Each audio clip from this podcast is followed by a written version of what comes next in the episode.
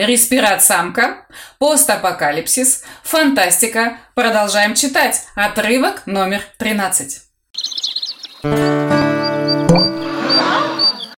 Проведя электронную диагностику, Курт понял, что пустынник погребен под большим слоем песка. «Шесть дней», — крутилось в голове капитана. Толща слоя вполне соответствовала шести суткам обильного песчаного урагана. «Мне нужен Сантьяго», – проворчал Курт и пошел к лестнице. Когда он добрался до нижнего яруса, понял, что до трюма добраться не получится. Вся команда столпилась в коридоре и о чем-то оживленно спорила.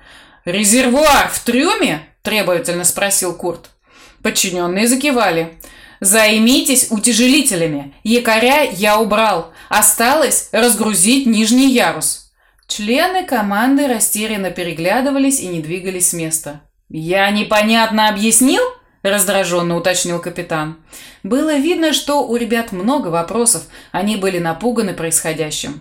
«Мы шесть дней были в отключке. Сейчас над нами тонны песка. Шельма закончилась, но работы еще много. Если хотите вернуться в суп, подберите сопли и начинайте работу!» На повышенных тонах заявил Курт. Это подействовало ободряюще. Команда оживилась. Коридор быстро опустел. Когда Курт вошел в трюм, не застал Сантьяго в предбаннике. Заглянув в окошко толстой двери, мужчина застал странную сцену. Самка респирата лежала в резервуаре с раствором, а ее заступник, присев на край, кивал закрытыми глазами. «Сантьяго!» – окликнул друга капитан. Тот открыл глаза и поспешил выйти. «Ты объяснишь мне, какого реса здесь творится?» – раздраженно спросил Курт.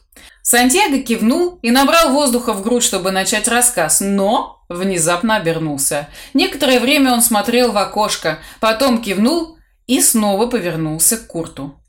«Пусть лучше Руби расскажет. У нее получится подробнее. Только не нервничай и расслабься», – предупредил друг.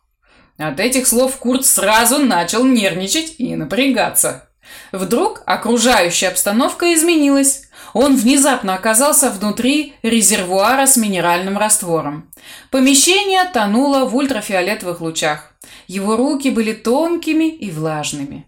Пустынник содрогнулся, и жидкость начала плескаться. Курт привстал в резервуаре и замер. Спустя минуту еще один более сильный толчок. И тут он закрыл глаза и вспомнил, как со стороны выглядит песчаная буря. Мужчина начал источать это воспоминание, стараясь предупредить окружающих о надвигающейся опасности. Так продолжалось недолго. Вскоре со стороны лестницы начали доноситься звуки. В трюм шел Сантьяго.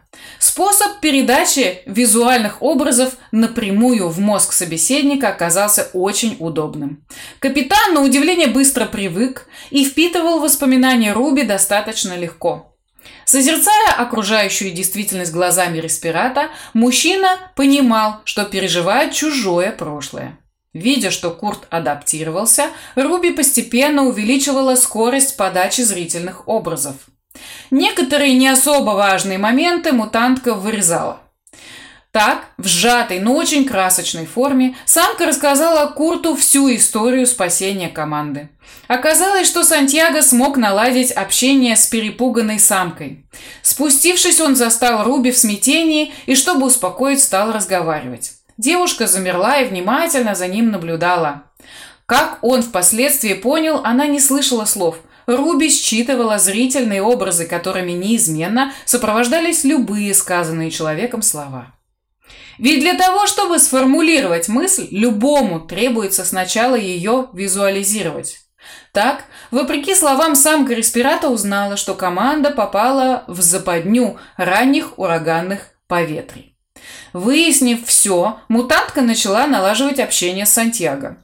Тот, в отличие от Курта, поначалу очень тяжело воспринял телепатический язык Руби. Мозг Особенно его фантазийная часть очень чутко воспринимали зрительные импульсы самки.